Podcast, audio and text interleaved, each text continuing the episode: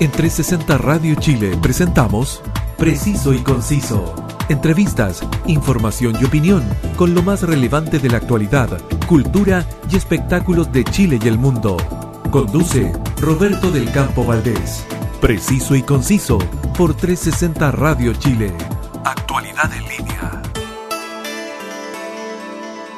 Saludos y gracias por estar en la sintonía de 360 Radio Chile cada lunes, miércoles y viernes al mediodía por nuestra señal web y también descargando la app en tu móvil para que disfrutes de la mejor compañía musical junto a la mejor programación. Soy Roberto del Campo Valdés y esto es Preciso y Conciso. Como cada año, el 1 de diciembre se conmemora el Día Mundial del SIDA.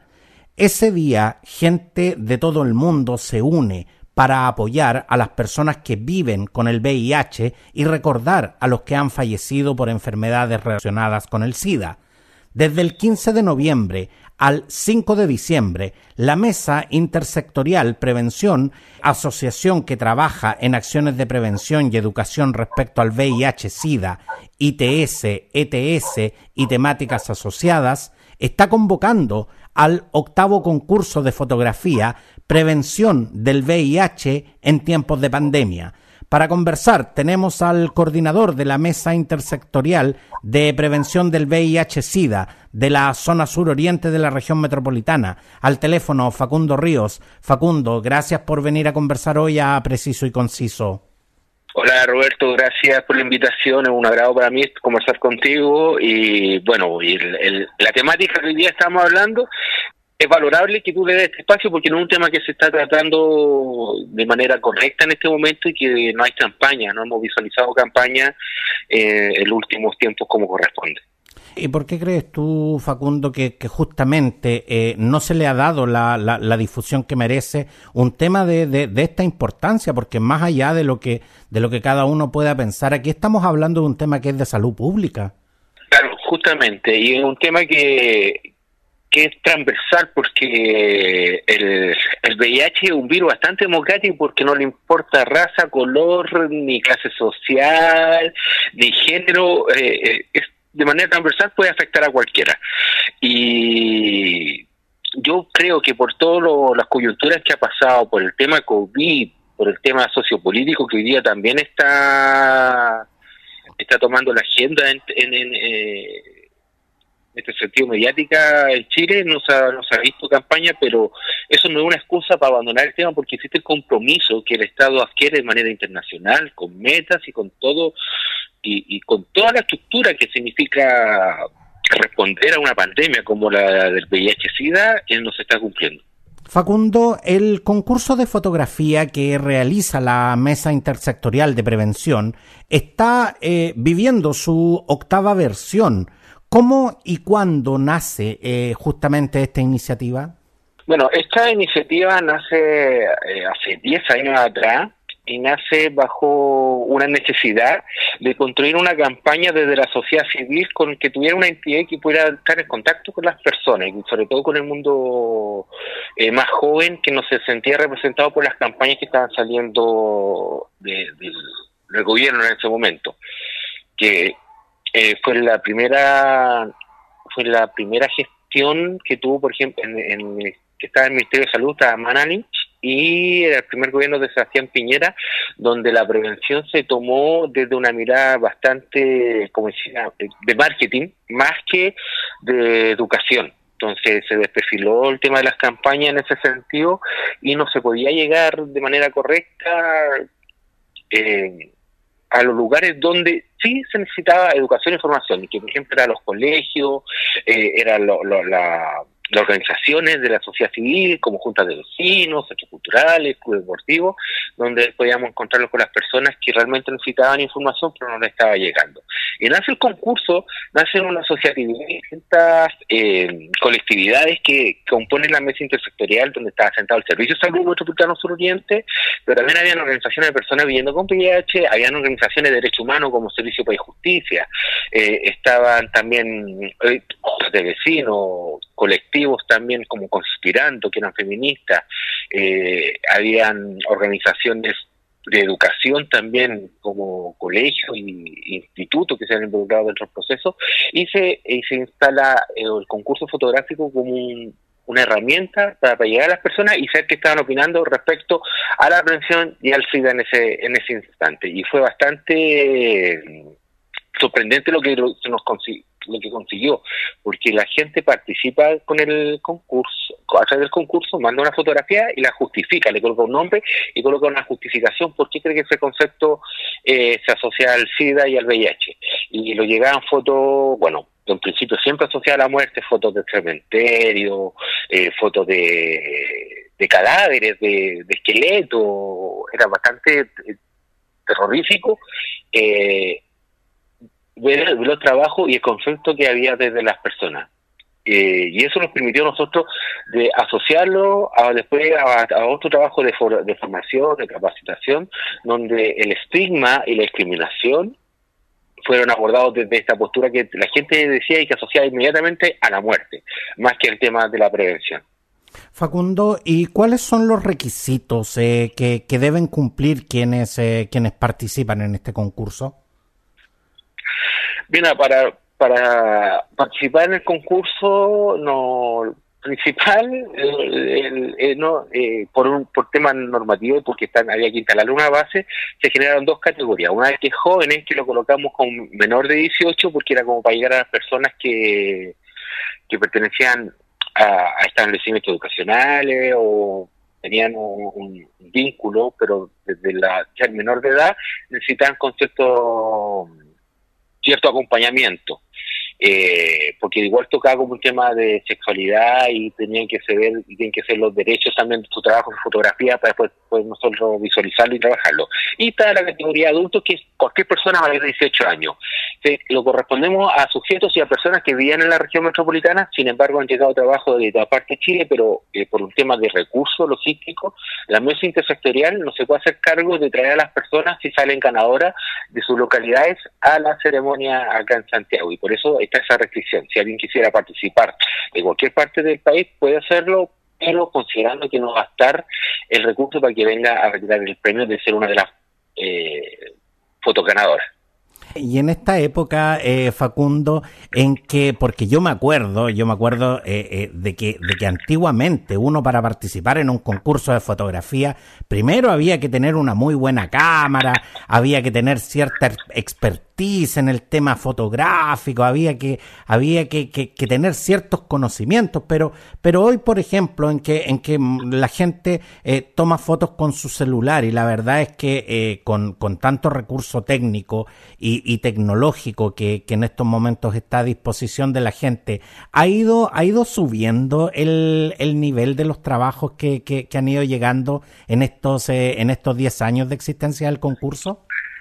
Claro, eh, mira, eso fue también un tema, porque nace el concurso fotográfico, porque lo dábamos cuenta que ya en esa época eh, los celulares no tenían tan buena calidad entre las cámaras,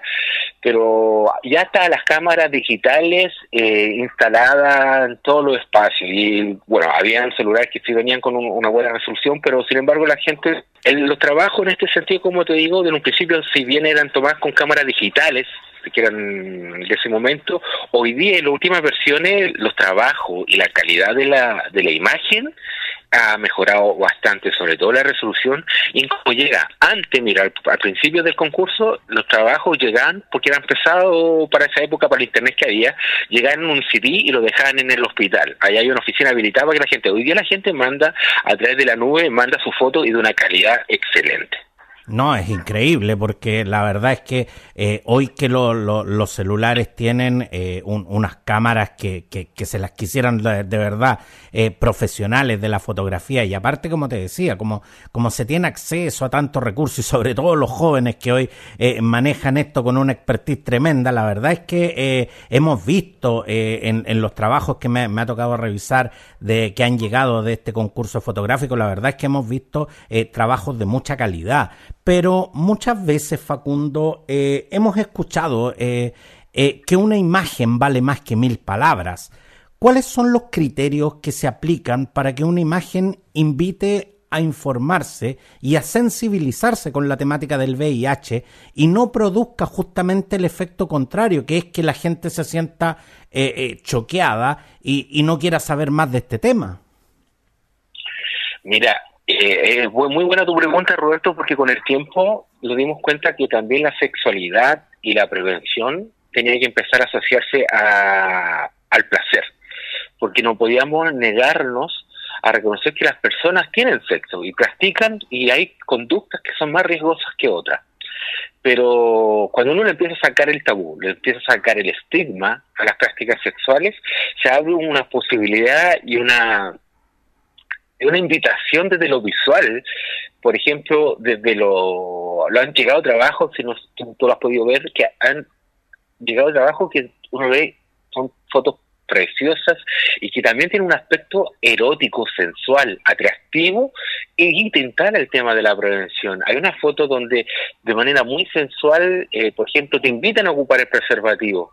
Eh, hay una fotografía donde también con un mensaje, con un torso, con la espalda, con un dorso de una persona, también te instala un mensaje. Entonces empezamos a descubrir estos elementos que son, son estéticos, pero sí son bastante atractivos para instalar la prevención desde una postura eh, que reconoce que somos seres sexuales y que tenemos eh, prácticas sexuales y que tenemos placer. Y desde ahí se instala eh, nuevos conceptos que son muy interesantes de observar en la fotografía.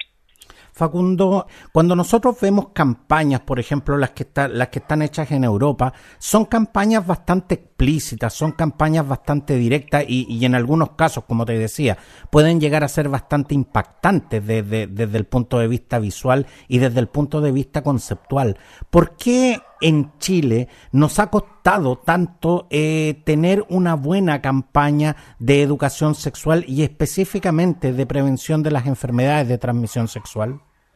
Bueno, nos ha costado porque igual existe una postura bien conservadora en bastantes segmentos de la población. Eh, y por ejemplo, teníamos y tenemos municipios que administran establecimientos educacionales donde tú no puedes entrar un preservativo porque va contra la,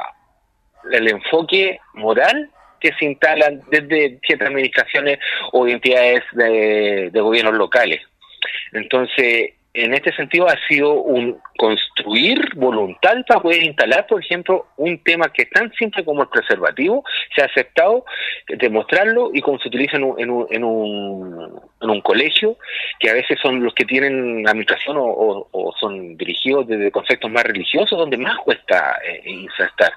Y ahí ha sido un gran problema, porque todavía tenemos esta mirada un poco colonial, donde se los instalan es lo que debemos decidir o qué cosas debemos tener derecho a aceptar como correcto. Y, ahí no hemos podido trabajar con varias posturas que son más conservadoras. Y ahí hay un elemento que tiene que ver con la con, con la iglesia ha sido un gran tema. Recuerda que tiempo atrás también pues, había la iglesia castigaba o habían canales de televisión en Chile que no pasaban las campañas del gobierno porque salía el condón. Y eso, ahí estaba Megavisión en esa época, que era el señor Claro, que era bastante conservador y era estaba la disparidad porque por un lado tenía el Morandé con compañía, en horario nocturno, fomentando la hipersexualización de las personas, mostrando a grandes veces y mostrando todos unos conceptos de la sexualidad, pero no dejaba pasar el tema del condón como el spot de la campaña el Estado. Entonces, esas contradicciones todavía las encontramos en Chile. Facundo, ¿y cómo visualizan el trabajo cuando estamos a pocas semanas de que se realice la, la, segunda vuelta de, de las elecciones presidenciales y donde abiertamente la opción de José Antonio Cas, que es una opción eh, bastante conservadora y bastante reticente a tratar estos temas, de ganar eh, José Antonio Cas, eh, ¿cómo visualizan ustedes el trabajo de prevención y justamente lo que hemos estado hablando de, de lo que es el desarrollo de las campañas? Claro, es evidente que si, llegara a salir este señor como presidente va a ser un va a ser un constante un constante eh, ¿cómo decirlo? va a ser constante la atención la desidia y va, a ser, van a haber provocaciones que van a llevarlo a los extremos en este sentido de poder conciliar algún elemento, porque él ha declarado eh, de manera muy transversal que cómo prioriza la, la familia, eh, no está a favor, pero, eh, o sea, el enfoque que tiene José Antonio Katz con respecto a los derechos sexuales y reproductivos, retrocederíamos una cantidad, pero enorme en lo que es el reconocimiento de las personas, de sus derechos como individuos a decidir cómo prevenir. Y en este sentido sería un flaco favor para la prevención y de hecho creemos que se dispararían las tasas de no tan solo de VIH, de todas las infecciones de transmisión sexual. Facundo, ¿y cómo, y cómo ustedes se ven trabajando justamente eh, de ganar eh, la opción de Gabriel Boric en ese aspecto? ¿Se ven con mayor libertad? ¿Se ven con que estos temas se puedan levantar con mayor visibilización, digamos, dentro, dentro de un eventual gobierno de Gabriel Boric y los partidos que le acompañan? Sí, mira, en ese sentido, con las colectividades que acompañan a, en este, eh, a Gabriel, y de él, desde un gobierno de, esa postura, se lo amplían porque él abiertamente reconoce, por ejemplo, el tema de las disidencias sexuales, el derecho también de las mujeres, eh, y ahí eh, creemos y esperamos que también se abran los recursos para trabajar en la temática, porque hoy día son escasos y no están puestos como prioridad y de salir de él, con este también con esta mirada feminista, eh, creemos que se, abrirían distintos espacios para que también las diversidades se instalen también en una mesa y puedan dialogar y reconocer que somos sujetos, que somos sexuales y que tenemos derechos. Y en ese sentido, por ejemplo, también en el Parlamento avanza porque toma en cuenta que también la Cámara que va, se va a quedar construida en, este gobierno ya tiene mujeres, por ejemplo, está, la, la Emilia Schneider, que es la primera mujer diputada transexual en Chile. Entonces, es un avance que si está José Antonio Caz, va a ser una disputa, va a ser una reyerta y se va, a haber más conflicto que avance. En cambio, de, de salir Gabriel Boris y con gente que viene del mundo de la ciencia sexual, que viene del mundo feminista, que viene del enfoque de los derechos sexuales reproductivos inclusivos, que también nos integran a todos, el avance va a ser más certero en, eh, en ese gobierno. Facundo, el 24 de noviembre de este año se cumplieron 30 años de la partida de Freddie Mercury, que después del actor Rock Hudson eh, fueron las primeras superestrellas en, en, visibilizar que padecían del SIDA y, ambos fallecieron a consecuencia de esta enfermedad. Eh, más allá de la pérdida para el arte y la cultura, eh, estos personajes nos hicieron ver que la amenaza del VIH era real y que, y que podía darle a cualquiera. ¿Cuán al debe estamos a 30 años en materia de prevención y cuán consciente hoy está la gente que justamente esta enfermedad no distingue ni discrimina a nadie? Mira, ahí en este sentido, las primeras muertes tuvieron así de manera de impacto en la comunidad de manera porque eran figuras públicas y muy reconocidas y muy talentosas y que colocaron el tema efectivamente eh, en la agenda y ahí de reconocer los espacios de periodismo que fueron los que tomaron de mejor manera y en primera instancia eh, esta temática y que desde ahí se empezó a construir porque los estados, los gobiernos, no era no era un tema, era era un tema más ajeno y que respondía más encima a un, a un segmento de la población que era invisibilizado. Recuerda que se le decía el cáncer gay y también y de que de cierta manera eh, se responsabilizaba a las personas por tener estas prácticas sexuales y que casi era como un castigo divino que les llegaba. Sin embargo, y con toda esa carga moral que, significó en un comienzo la lucha del, de las colectividades, de las personas que trabajan en la temática del VIH y su derecho a la vida, empiezan a, construir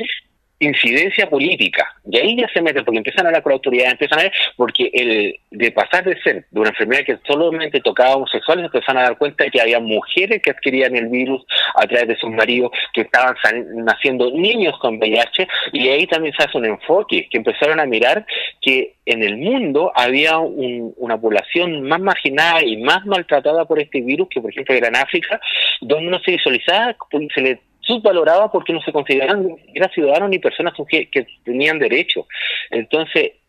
empezó el VIH-Sida sirvió para ver también la desigualdad de la sociedad que tenemos, donde cuando la, este virus lo padecía una persona negra, de raza africana, abandonada en una tribu, no era tema para el mundo. Pero si lo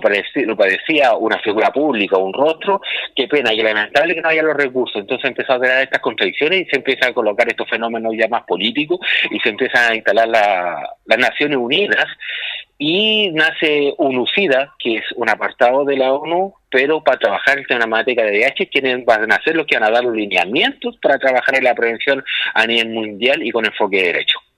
Facundo, pero tal como te mencionaba, cuando han pasado 30 años de la partida de, de, Freddie Mercury y más allá, digamos, de, de, lo, que, de lo que significa eh, la, la, la triste partida de este gran músico, es el hecho de que cuando han pasado tres décadas todavía tenemos el tema, digamos, de que, de que el, el VIH-Sida y, todo lo que son las enfermedades de transmisión sexual eh, siempre tienen esa connotación eh, moral antes de ser consideradas como un problema, como te decía, de salud pública. ¿Por qué de verdad todavía después de tres décadas no hemos podido superar ese, ese verdadero obstáculo eh, eh, moral que tenemos respecto a, a, esto? Digamos, no hemos podido superar este, este verdadero obstáculo valórico que tenemos respecto a este tipo de enfermedades. Ahí tú colocaste un tema que es fundamental, el tema valórico ese, ese es el tópico que cuesta más de, más de construir para poder avanzar en la prevención. Y el debe está ahí. El debe está en, ese sesgo donde se instala lo moral, lo, lo valórico, desde una postura retrógrada que no, no lo reconoce y que, y que juega con los estereotipos de familia y de personas, no siendo la realidad que tenemos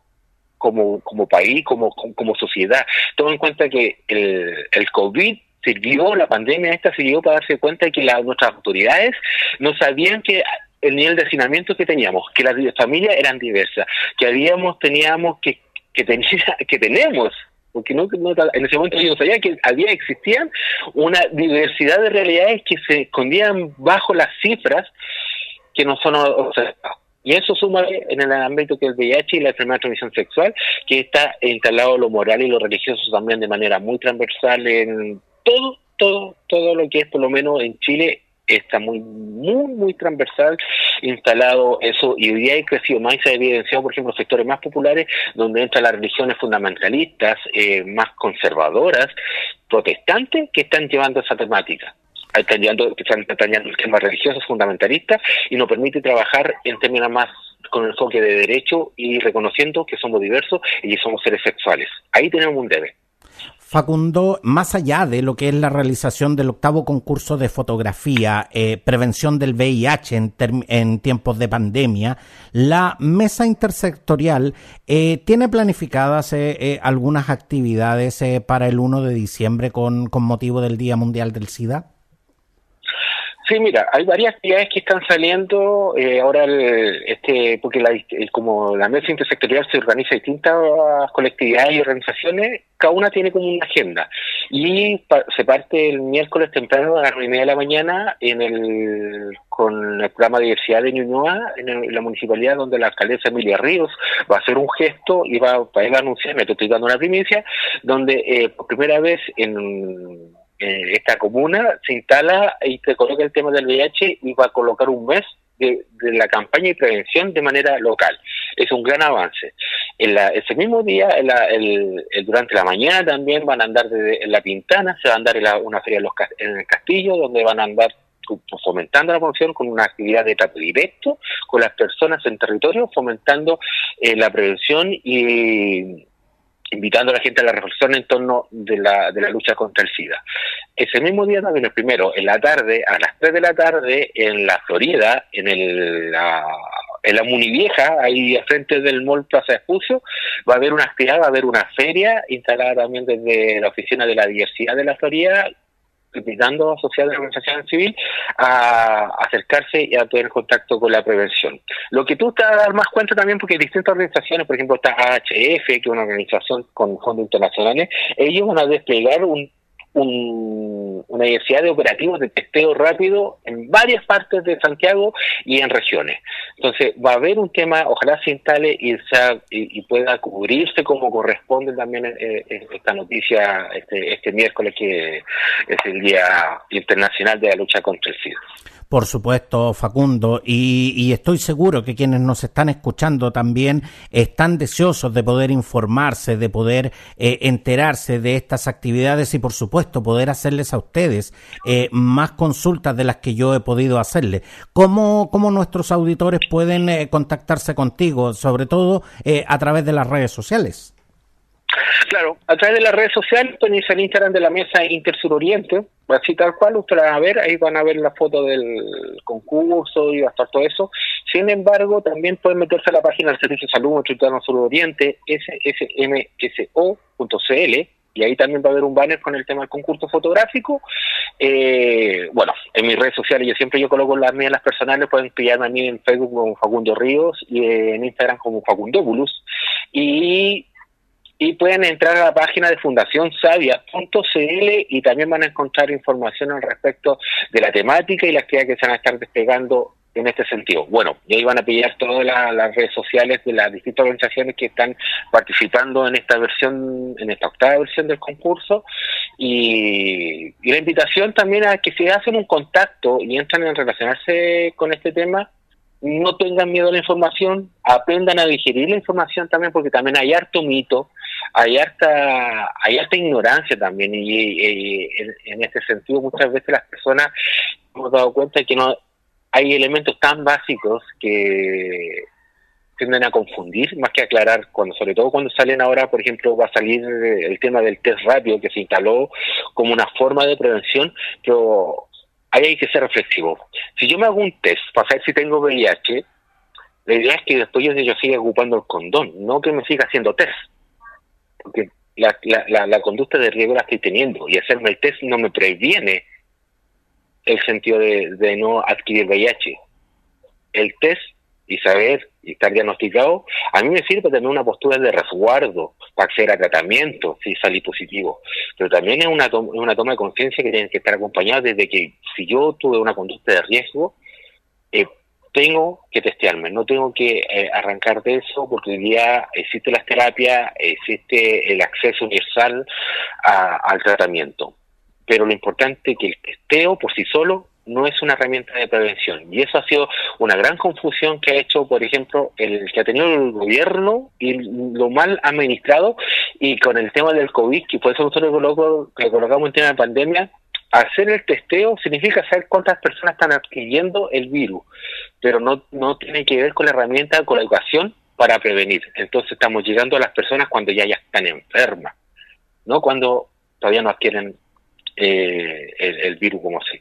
Exactamente, eh, y tal como nos dice Facundo, eh, una de las más importantes herramientas de prevención es justamente la información. Y tal como lo dice Facundo, no, no teman informarse, no teman acercarse y, y, hacer las consultas de rigor, eh, porque esto no, no es un tema como, como lo conversábamos acá con Facundo, esto no es un tema valórico, esto es un tema de salud pública, esto es un tema de su salud. Y, tal como lo decía, esto, esta es una enfermedad que no discrimina, eh, no discrimina ni por comportamiento, ni por estilos de vida, ni por tendencias sexuales, ni por inclinaciones políticas. Esto es una enfermedad que le podría dar a cualquiera. Afortunadamente hoy hay más tratamientos para poder, en definitiva, continuar con una vida relativamente normal con esta, con esta enfermedad pero eh, siempre va a ser mucho más importante la prevención que el tratamiento y por eso eh, eh, es tan importante que en estos momentos estuvieras aquí Facundo.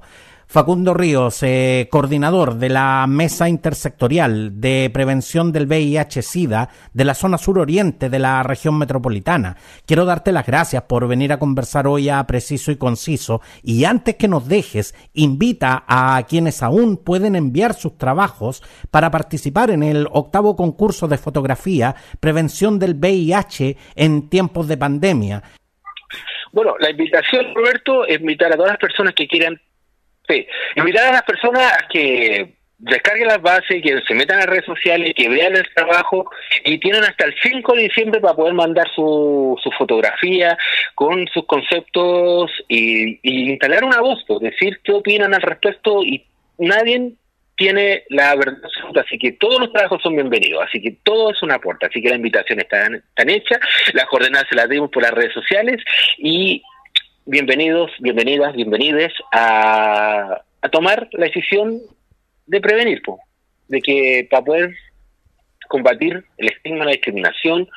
y no se siga reproduciendo el virus del VIH, también tenemos que combatir la ignorancia y la discriminación. Exactamente, y por supuesto, junto a Facundo Ríos, les invitamos a participar en el octavo concurso de fotografía, Prevención del VIH en tiempos de pandemia. Muchas gracias, eh, Facundo, por estar hoy con nosotros. Gracias, Roberto. Un abrazo. Y así llegamos al final de, otra edición. Y recuerda que esta y todas nuestras interesantes ediciones están disponibles en Spotify y en las más importantes plataformas podcast. Escoge tu preferida y suscríbete para que no te pierdas ninguna de nuestras ediciones. Sígueme también en redes sociales. Gracias por estar con nosotros y hasta pronto. En 360 Radio Chile, esto fue Preciso y Conciso Entrevistas, información y opinión con lo más relevante de la actualidad, cultura y espectáculos de Chile y el mundo, junto a Roberto del Campo Valdés.